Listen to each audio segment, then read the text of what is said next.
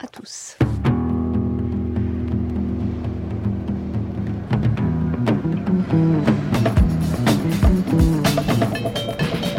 On n'arrête pas l'écho. On n'arrête pas l'écho.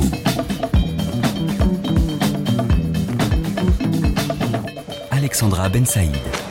Coucou le minute, c'est la poste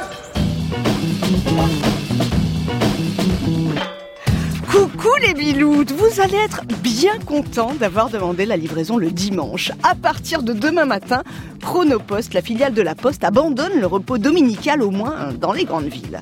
Ça n'est qu'une facette, une facette de la mutation du service public. La Poste fait aussi passer des examens de français. La Poste fait passer le code. La Poste livre des médicaments au bureau.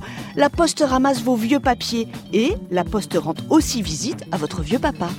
PTT, les hommes qui relient les hommes.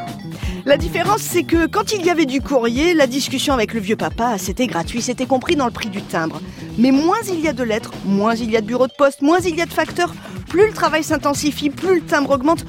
Imaginez que dans un mois et demi, le timbre rouge coûtera presque 1 euro. Qui sait dire quand la poste se sera retrouvé un équilibre? Rien n'est simple, tout se complique. Regardez même le client et concurrent Amazon qui ouvre ses propres centres de livraison. Il faut compenser, il faut s'adapter et ça discute en ce moment même entre l'État et la Poste sur les missions et les moyens.